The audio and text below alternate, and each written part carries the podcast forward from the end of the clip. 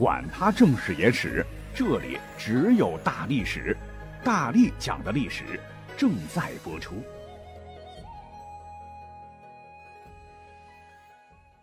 你们好，我是大力丸。我们书接上回哈，上期呢咱们讲了一个只要拿捏不准，就很可能犯了禁忌的话题哈。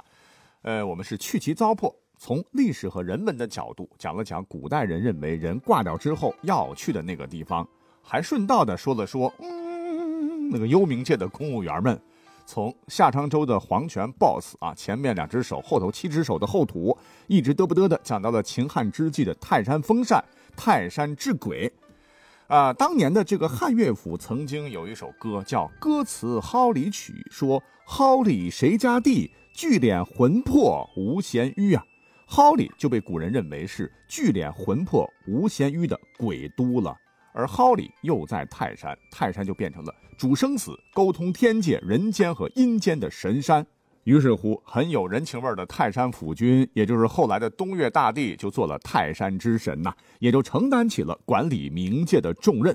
而当时人们还普遍认为，说泰山呐威严神圣啊，不仅能治鬼，还能治人呐啊！所以在阳间呢，只要大家碰到有冤难解的事儿，也都会跑到泰山治下的城隍土地庙去告阴状来解决纠纷。可是要知道哈，即使是那个世界，每天移民定居的人是那么的多哈，阳间每天有成千上万件无头冤案啊，也得捎带着管。那就算是泰山府君，他神通再大，三头六臂也会被累得吐血呀。那怎么办呢？哎，不妨呢就建立起一套行之有效的管理制度，仿制人间的官府，设置廉洁高效的七十二司、三十六狱，再选拔任用一批诚实守信、老实本分的人当公务员，做到赏罚分明。哎，就把整个冥界有效管理起来了。那这个冥界啊，因为他们的这个 boss。泰山府君很有人情味的缘故吧，所以执法呢都不是冷冰冰的、一板一眼的恪守陈规，哎，也是充满着人性化，甚至呢会把阳间办事托关系的不正之风都给通通克隆了。讲到这儿，我们要说一个故事啊。那么在晋朝有个人叫甘宝，不是写了本《搜神记》的书吗？啊，就记载了这么一个有趣的传说呀，说是在三国时候呢，有个人物唤作蒋济。那这个人在历史上是真有啊，曾经协助司马懿干掉了曹爽，辅佐曹操、曹丕、曹睿、曹芳。那么话说，老爷子当年当将军的时候呢，他有个儿子是忽发疾病就嗝了。那蒋济的老婆一天晚上做梦啊，就梦见王儿涕泣说：“妈妈耶，我生时为卿相子孙，现在在阴间只当了个小小的基层公务员鬼差。”工作强度大，压力大，可是挣的少，憔悴困辱，不可复言。可是呢，我听说有个叫做孙阿的人死后啊，能掌管阴间鬼魂的泰山令，希望您帮我找他托付一下，给我换个好点的差事吧。啊，噔噔，这个蒋济老婆一下就惊醒了，就赶紧找老公，就把这个事情说了一遍。蒋济听罢不以为然，啊，狗屁哈，做梦罢了，你不必当真。可是谁曾想到，第二天他这个王儿又托梦给老娘，说孙阿马上就要嗝了，就把他的这个住址啊、长相啊是一一告知，让他一定要赶紧找到此人，再晚就来不及了。这回呢，蒋济的老婆醒来，又催着蒋济必须要找到孙阿。这个蒋济是熬不过啊，只好按照地址去找。没想到，还真的一下子找到了孙阿啊，就把这个事情说了一遍。那你想？正常人一听到说自个儿要挂了，一定是愁眉苦脸啊。可是这位孙阿听完以后十分高兴，我这个人就喜欢当官，我是个官迷啊，甭管是在阴间阳间，只要当官就行。竟然一口答应了姜济那个儿子的托付吧。可是姜济还不放心呐，是欲速之其宴，从领军门至庙下，十步安一人，以传阿之消息也。当时没有微信嘛，对吧？果不其然啊！有一天早晨，这个孙阿突然心痛，逐渐加剧，还没到中午就死了。那过了一个月呢，这个王儿在梦中是叩谢蒋济七说：“多谢母亲，我已经转做阴间的陆氏，升职加薪啦。”好吧，啊，在古代阳间，当官需要走关系，没想到死后变成了鬼，到阴间同样需要拼爹走关系啊！啊，冥界的纪检监察机关，你们得好好的查查喽。OK 啊，那故事讲到这儿，那各位你觉得你能满意吗？当然不能满意了，因为干货还没吐露完哈。我想很多朋友应该去过泰山那边的蒿里山吧？啊，那简直堪称另一座丰都了，是建有阎王殿、森罗殿、丰都庙、鬼门关、阴阳界、天子殿、地狱、元长殿等殿宇，设有三曹六案、七十五司。你这一比较的话，明显比汉朝的时候肯定是经过了多轮机构改革，编制更加完备了哈。那听起来这种冥府编制似乎才是我们现在比较熟悉的哈。其实呢，冥界那也不是一天建成的。实际上，这套大家伙现在比较熟悉的冥府公务员的编制是始创于元代。如果呢你仔细分类归纳，会发现当时人间官府没有的机构啊，这里边也有。比如说，冥府系十王殿分别设具有减福、增寿、还魂、劝孝、恶报等功能的部门。十王各殿接收的鬼魂呢，按其生前不同表现，或加量处罚，或施以酷刑，或尽快投生，增享寿命，不一而足啊。那么在秦汉的时候，泰山府君一开始只设置了七十二司三十六狱。哎，可能是人越管越多，业务越来越繁忙吧，只能不停的增加机构，招聘更多的公务员来维护好冥界的秩序啊。除了这些个啊现实中的原因，那么倒逼冥界进行机构改革的重要因素，应该还有一个历史原因，那就是轮回之说传到了中原。因为秦汉的时候，人们只是相信哈生命宝贵啊，不仅人的生命只有一次啊，就是去了那边也只能在那个世界好好的生活一辈子。可是自从东汉印度的佛教传来之后，在战乱频仍、动荡不堪的年代里，你像魏晋南北朝各方军阀是你杀我，我杀你，中原大地狼烟四起，老百姓流离失所，苦不堪言。于是呢，都非常渴望找到一个精神寄托，哎，这就给佛教扎根，创造了很好的土壤。而佛教啊，也带来了印度的轮回观念，又给了大家一个不一样的冥界世界。于是乎，我们都熟知的地狱出现了。那这个地狱呢，可不像泰山府君统治的那样啊，是充满人情世故啊，干脆就是善恶终有报啊，目的就是要警告世人不要作恶呀。你现在受的这个苦啊，可能是因为你之前做了恶。那现在这些贪官污吏、恶霸豪绅，别看现在乐得欢，死后地狱里边拉清单呐，就给了当事人们一个期待吧。那么好人呢？啊，死了以后怎么办呢？啊，莫急，可以升天当神仙，或者来世当富贵人家的孩子享福去了啊。啊，当然我们现代人听起来是挺扯的哈，因为古代科学不昌明嘛，统治者也靠这个理论来维持统治。那坏人到了地狱就永无出头之日了吗？也不是啊，只要诚心忏悔，也是有机会重新做人的。这时候地藏王菩萨就出现了。历史上关于他的版本很多了。佛教进入中国之后，我们不是还有一个本土宗教叫道教吗？要跟他 VS 啊，也吸收了他的思想啊，干脆哎就改吧改吧，也推出了自个儿版本的地狱主宰。哎，这便是丰都大帝。说起丰都大帝，大家都以为他是阎王爷哈，其实不是啊，别搞混了。那么关于丰都大帝的传说，据历史来记载的话，其实起源很早很早啊，可以追溯到《山海经》中对于鬼国的记载。《山海经》书中写道说，在北方的鬼国沧海之中，有一座杜朔山，山上有大桃木，曲盘三千里，其之间东北有个鬼门，万鬼由此出入。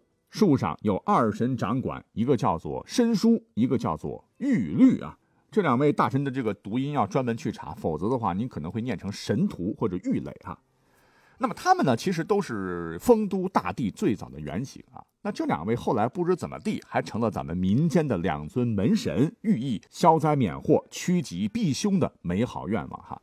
我不知道现在民间过年的时候还贴不贴这两位大神哈？反正当时古代哈，这个老百姓贴的呢，左边的这个门扇上是申叔，是身着斑斓战甲，面容威严，姿态神武，手持金色战戟；而玉律位于右边门扇上，一袭黑色战袍，神情闲逸自适，两手无神兵或利器，只是探出一掌，轻抚着坐立在身旁巨大的金眼白虎。那话说，咱们现在贴的都是尉迟敬德、秦琼两位金甲大神了哈。实际上，在历史上来看的话，门神那也都是竞争上岗、优胜劣汰的哈。最早呢，商周时代人们贴的门神是百兽之王老虎，因为老虎乃凶猛之物，它一出场，邪祟就吓跑了，从而能起到镇宅保平安的作用。后来呢，老虎就被申叔、玉律给取代了啊。俩兄弟呢，不仅颜值低，凶神恶煞，本领也高啊。恶鬼用猥琐啊芦苇做的那个绳索吧，捆缚起来喂老虎。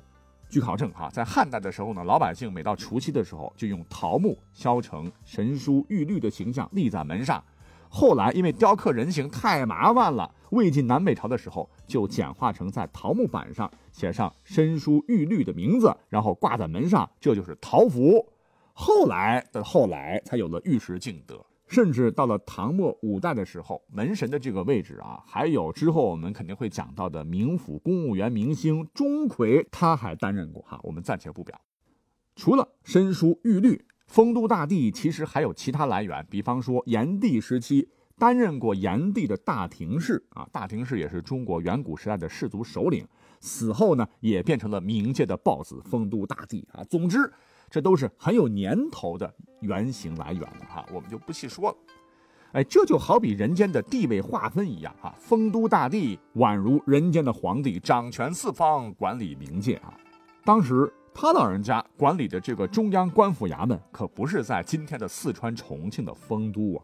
根据文史记载哈，在一个叫做罗峰山的地方。可是罗峰山在哪里啊？谁也不知道啊。神话传说里边啊，我们肯定是找不到了。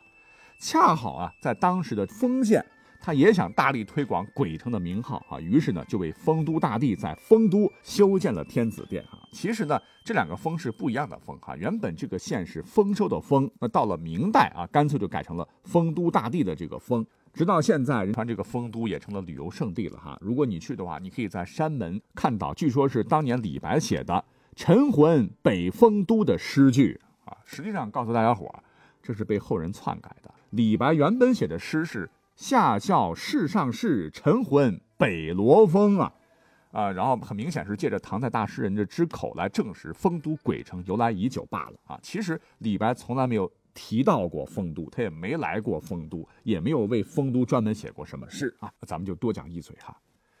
那么刚才也说了，到现在为止呢，人们往往把这个阎罗王和丰都大帝都会搞混啊。其实两个完全不一样，提起来呢。可是给我们的感觉，阎罗王的名头更响亮一些哈。实际上，在道教的文化里面，两个哪个大呢？很明显是丰都大帝，因为他老人家才是幽冥地府的最高掌权者。丰都大帝掌管着阴间的所有鬼魂和一切阴官，而十殿阎王则归属丰都大帝管辖，两者应该是君臣关系。那么说起阎罗王。啊，亦称阎王、阎王爷、阎魔王，也是冥府当中的高级公务员啊。传说为掌管人间地狱众生而受命生死的半神半鬼之王啊，民间家喻户晓的著名冥神呢，在阴间呢还有黑白无常、牛头马面为其左膀右臂啊。其实你要真的去扒拉扒拉他的这个原型啊，哎，告诉各位，阎魔王还真的不是咱们中国人啊，他的原型是印度神话中的阎摩罗王。他在早期佛教和印度教神话当中，他是冥界唯一的王哈。但是来我们中国之后，我们将阎罗王收编归为其中的一位啊，就是十殿阎王当中的一位。然后我们又结合着民间传说和一些历史人物的故事结合啊，创造出了十殿阎王，在民间是广为传颂啊。我们都熟知的阎王分别是秦广王、楚江王、宋帝王、武官王、阎罗王、变成王、泰山王。都市王、平等王和轮转王也被称为十大阎君哈，这里边呢有的是真实的历史人物哈，有些是不可考的。那么其中最为人广知的阎王，应该就是宋代大清官包拯了嘛。直到今天，关于他的断案的影视剧是层出不穷啊，但实际上那都是演绎的哈。历史上的包公远非传说中那样神奇，只是他为百姓办实事啊，所以受到了人们的爱戴与拥护。他死了以后呢，为了表达后世的敬仰。人们便将他尊为阎王，祈求他在阴间能够继续的赏罚分明，身在阳间的人因此而不敢胡作非为啊。还有两位，那么在为官上可能没有包拯的名气大，但是在文学造诣上远远高于包青天，他们就是寇准和范仲淹。那还有一位历史上的奇人呐，是最鲜为人知的。哎，这就是在隋唐时期家喻户晓，哎，甚至一提到他可以指小儿夜啼的韩擒虎啊，一个大杀神呐。那么在隋朝的初年，南方的陈国凭借着长江天险，企图划江分治，但是当时的隋文帝为了保证国家统一啊，决定举兵伐陈，而先锋大将就是他。不过，令隋文帝没有想到的是，原本只是先锋的韩擒虎，在没有大军的支援下，是孤身深入了陈国，大败陈军，基本上完成了整个作战任务啊！正是这种令人胆寒的气质，使得他在死后被尊为阎王，掌管阴间律法。那么，在这四位当中，他是唯一的武将哈，也具有阎王爷那种与生俱来、令人胆寒的气质啊！更有意思的是啊。你知道吗？其实根据早期的一个传说，实际上哈阎王爷不是现在我们熟知的十位，而是十三位哈。可能是年代太久远哈，另外三位已经找不着了啊。如今的日本还保留着十三位阎王的说法。那么阎王爷作为冥府的高阶长官，要行使权力管理阴曹地府啊，必须要有自个儿的左膀右臂哈。这时候判官就要闪亮出场了。那么话说，《西游记》有一段精彩的故事，说当年唐太宗李世民一次被泾河龙王，哎呀，篇幅要超了啊！以后有机会咱们再讲吧，好不好？好，下一期我们争取再讲点别的有意思的干货哈。我们下期节目再会，拜拜。